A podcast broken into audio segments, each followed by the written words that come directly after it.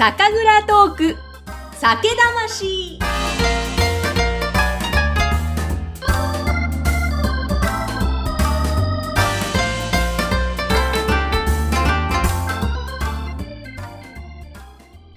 こんにちは。酒蔵ナビゲーターの山口智子、ぐっさんです。今月は神奈川県海西町の瀬戸酒造店森さんのお話をお届けしています。ずっと自家醸造を中断していた蔵を38年ぶりに復活させて、地域創生の目的もあってそのプロジェクトに携わっていた森さん。企画書を何度も何度も通し続けたというお話からスタートしまして、まあ、そこから当時さんを見つける時の奇跡的な出会い。えーそこからですね、当時さんはじめスタッフの皆様の才能がどんどん開花するというまたミラクル。えー漫画、まさにワンピースのような仲間、そしてストーリーだとおっしゃっていました。え本当になんかやっぱり森さんの人柄だったり森さんが持ってらっしゃるもの、やっぱりそこから含めて、この瀬戸酒造店さんのスタッフの皆様のその才能が開花していったり、すごくいい流れでここまで来られていたり、えそういったところがあるんじゃないかなと思いました。さあ今日は最終回です。どうぞ今日もお楽しみください。あと、さらに、ちょっとさっき伺って素敵だなと思ったエピソードもぜひお話しいただきたいんですよ。杉玉のね、うんうん。地元の高校生含めての、なんかいろんな発行関係のプロジェクトもあるって聞いたんですけど、うんはいはい。このあたりのことを教えていただそうですね。あの、もともと、あの、酒蔵をね、復活させて、地域を元気にするんだっていうプロジェクトから始まったと、最初の回でお話ししたんですけど、やっぱりその、酒をきっかけにして、まあ、発酵っていうテーマでね、あの、この町の農業、お農産物とかを、こう、加工して、えーブランド化していくみたいなところが、あの、ゴールとしてありますんで、えー発酵大作戦っていう会をね、あの、地域の人と一緒にやってきたんですね。麹であったりとか酒粕を使って、その、いろんなこう商品作りをみんなで知恵を出し合ってやろうみたいなワークショップをやったりとかしたんですけど、まあ、それに最初から参画をしてくれているたのが、あの、吉田島高校という農業高校の生徒たちで、えーまあもう卒業しちゃったんですけど、1年生の頃からうちに通ってくれてて、で毎年毎年その3月の春休みに、あの、杉玉をね、作って、えープレゼントしてくれてるんですけど、まあ、今年はコロナの影響でね、あの、卒業式もままならない状況の中、もう卒業してしまった後、こう、二人でこう来てくれて、で、校舎にも入れない中で、まあ、隣に、の敷地に生えてる杉玉、あ、杉をね、うん。あのお願いして分けてもらって、えー作ってかけてくれたというね。はい。あの本当にこう、これも、あの、感動のエピソードなんですけど、うん。まあそういうこう高校生もそうですし、その地域の方々もね、あの、休眠してた蔵が復活して、で最初はこうちょっと、あの、遠目に見てた方々も、まあ受賞をしたり、あの、おまあお酒飲んで美味しかったとか、あ送ったらすごい喜んでくれたとか、まあそういうことで、その、すごくあの、おうちの蔵を誇りに思ってくれてる。それが本当に伝わるんですよね。もう、それはやっててよかったなと思いますね。あーあ、じゃあ、地元の方の反応もだんだん変わっていった。そうですね。ああ、さっきそのお酒にもファンがついてきてる。どんな反響、どんな反応が返ってきてる？そうですね。あのーまあ、やっぱり、あのーいろんなお酒を飲むっていうことに関して、やっぱそれぞれの人生の中に、うちのお酒を位置づけてくれてるんだなっていうのを、こう、いろんなシーンで感じるんですね。で来月、ちょっと資格の試験を受けるんです、と。で、あの、いざを買って帰って、うんちょっと、がん奮い立たせて頑張ろいますとか いや、酒飲まずに勉強しろよって思うんですけど、なるほど。まあそういう方とかね。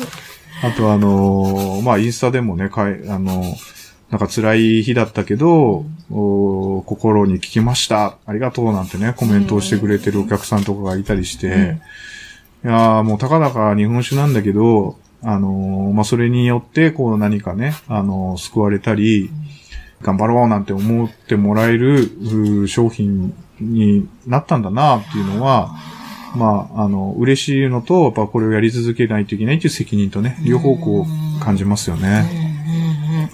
あ、でも、その一番最初ここに来てうん、始める前から考えると、まさかこんな風な展開になるとは思ってなかった感じ。いや、正直、あの、想像の遥か上を行ってますよね。ですね。たかだかこんな3年間で、これだけの実績を残せるとも思ってなかったですし、やっぱり、その、やってる社員もそうだし、あの、親会社の社員たちも、やっぱり、すごい喜んでるんですよね。こうこう希望が湧くと。やれば何でもできるんだっていうようなことが、あの、できると。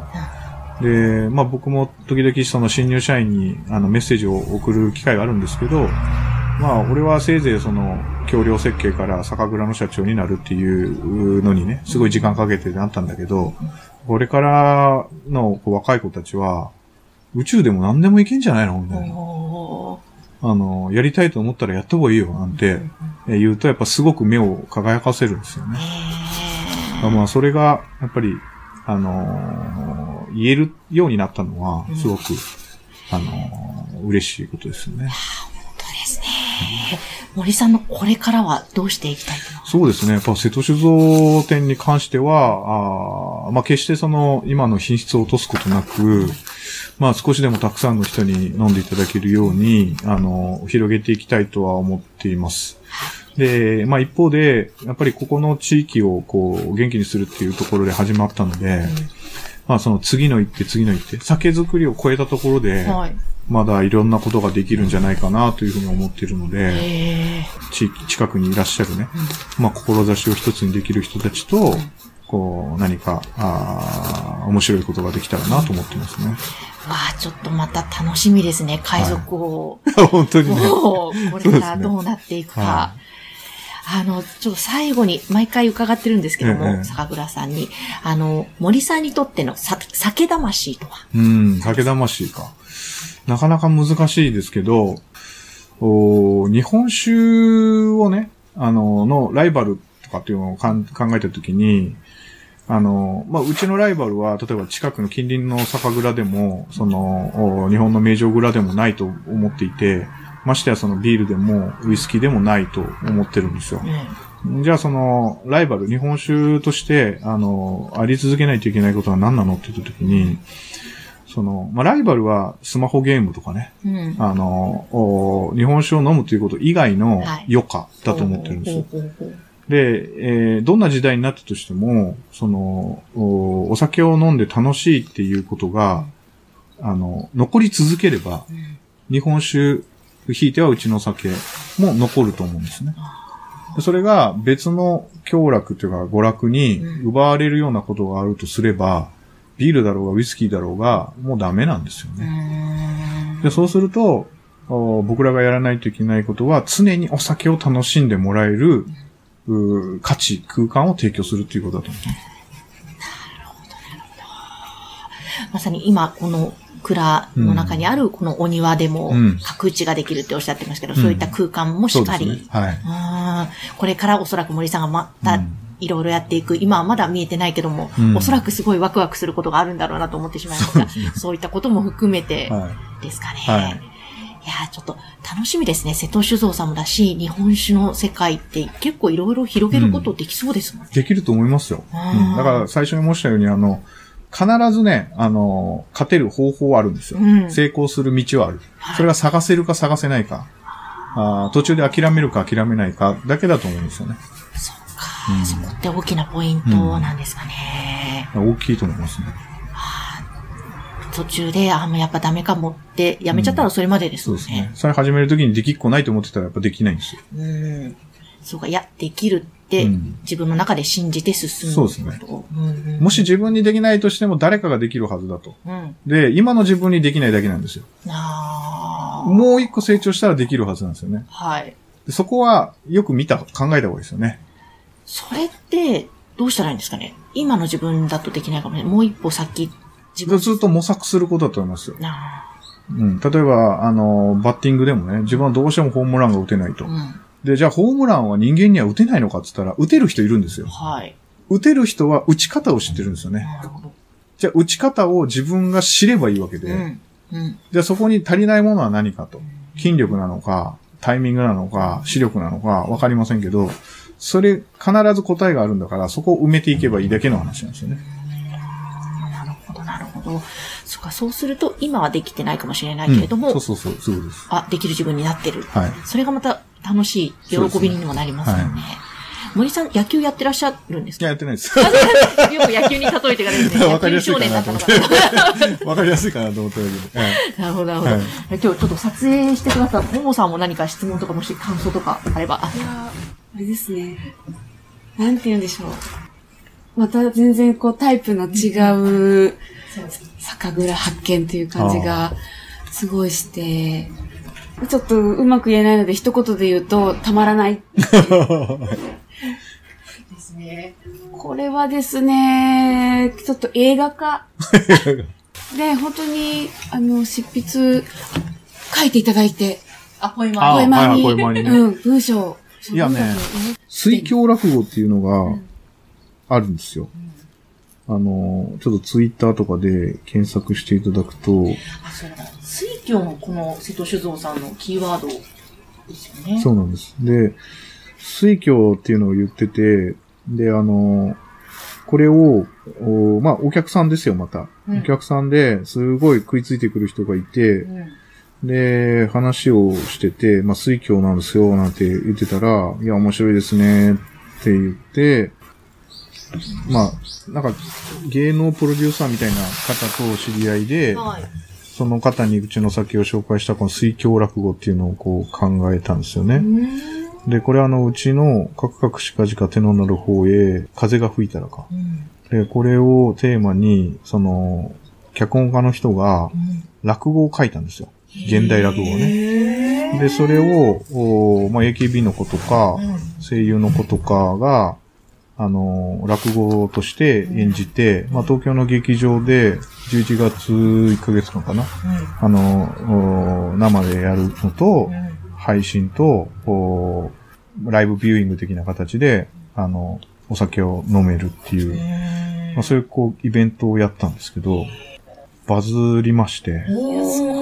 で、あのツイッターで結構もうブワーっと見た方が、水郷落語最高っつって、えー、すごいですね。で、出てくるんですけど、で第2弾、第3弾に向けてのこう企画を練ったり、で、その言われた映画化みたいなものもちょっとあるんですけど、まあ私が前編に出るかどうかは置いといて、まあうちのお酒の世界観で物語、ショートストーリーみたいなんて結構できるんですよね。いや、できちゃいますよね。ええで、その水郷ラブ面白くてですね、あの、手のなる方へっていう、まあ、うちの、あの、パンフレットに書いてある物語があるんですけど、あれを結構忠実に再現した、あの、落語を書いていただいて、まあ、あの、お女の子が一人で酔っ払いながら、あ夢見がちで鬼と会って、あの、鬼と会話をして絡むみたいな、あの、おその演じる方々も、落語って20分間ぐらい一人で喋んないといけないんです。演劇やるのって相手との掛け合いだから、ある程度こう忘れても、あの、セリフ飛んでも埋めてくれたりとかあるけど、落語は本当に緊張感がすごいですよね。で、それを練習するのも大変だったし、おそういうこう、アイドルみたいな子が落語を演じること自体も水郷だし、でもすごくこの水郷っていう言葉で広がったんですよね。だからまた、なんか、こう、第2、第3で、また新しい世界が開けんじゃないかなと思って。ですね。2021年、うん楽しみです。楽しみですよね。面白いです。今日はあの、なんか酒文化研究会さんが、あーまあ、近々公表ということで、あの、世界の酒蔵格付けランキングみたいな出したんですよ。11位に入ってましたからね、うち。うわー、すごい。すごいですよね。おうわ、すげえとか思って、11位になっちゃったよ、みたいな。どうするみたいな。やばくないっていう。江森さんのお話いかがでしたかあの、私が今回印象的だったのが、必ず勝てる方法、成功する方法はあるんだと。で、それを探せるか探せないかですよ。途中で諦めずに進めるか。えー今の自分には無理だなと思ったら模索し続けること。えーこれ、ちょっと今の自分自身の状況とか考えてることとも、えー重ね合わせて、えー聞きまして、ああ、そうか、頑張ろうって個人的に思いました。皆様は森さんのどの部分に、どのお話に共感されたでしょうか？えぜひ皆様からのご感想をお待ちしています。え私、ぐっさんの LINE 公式アカウントあります。ぜひご登録お願いします。えそして、瀬戸酒造店さんのホームページ、また、え私のインスタグラムには瀬戸さんの写真なども載せています。写真家ももさんが撮ってくれました。えそういったものすべての URL は説明欄のところに貼っております。どうぞ、皆さんご覧ください。えさて、そして、えー皆様にお知らせがあります。この酒蔵トーク酒魂、去年の6月からスタートしてまいりました。えー実はですね、この2月の8日からなんですけれども、クラウドファンディングにこの番組挑戦することになりました。え目的は、この酒魂の番組をこれからも継続して、えどんどん盛り上げていきたい。たくさんの蔵元さんをご紹介していきたい。そして、そうすることで日本酒業界を盛り上げたいという思いがあります。えもっともっと言いますと、倉本さんのその思いとともに日本酒の魅力、そして日本の文化の魅力をお伝えして、それを次世代へとどんどんつなげていきたいという気持ちもあります。えー語りたいことはいっぱいあるんですけれども、今日はこれぐらいにしておきますが、えーということで2月8日からクラファンが始まります。えーそこでこの通常の酒魂、倉本さんをゲストにお呼びしてのそのインタビューの形式のえー配信は一旦ここでお休みをさせていただきます。そしてクラファンは3月の末まで行います。その後、春から、4月5月頃から予定しておりますが、またこの酒魂、新たにスタートしていきたいと思っています。そのクラウドファンディングのどんなリターン品があるかとか、またどんな思いでやっているか、改めて、またポッドキャストでも配信していきます。皆様、何卒、ぜひぜひ、クラファンへのご支援、よろしくお願いします。このクラファンの URL も貼っておきます、説明欄に。ということで、それでは皆様最後まで、また今日もお聴きいただいてありがとうございました。それではまた。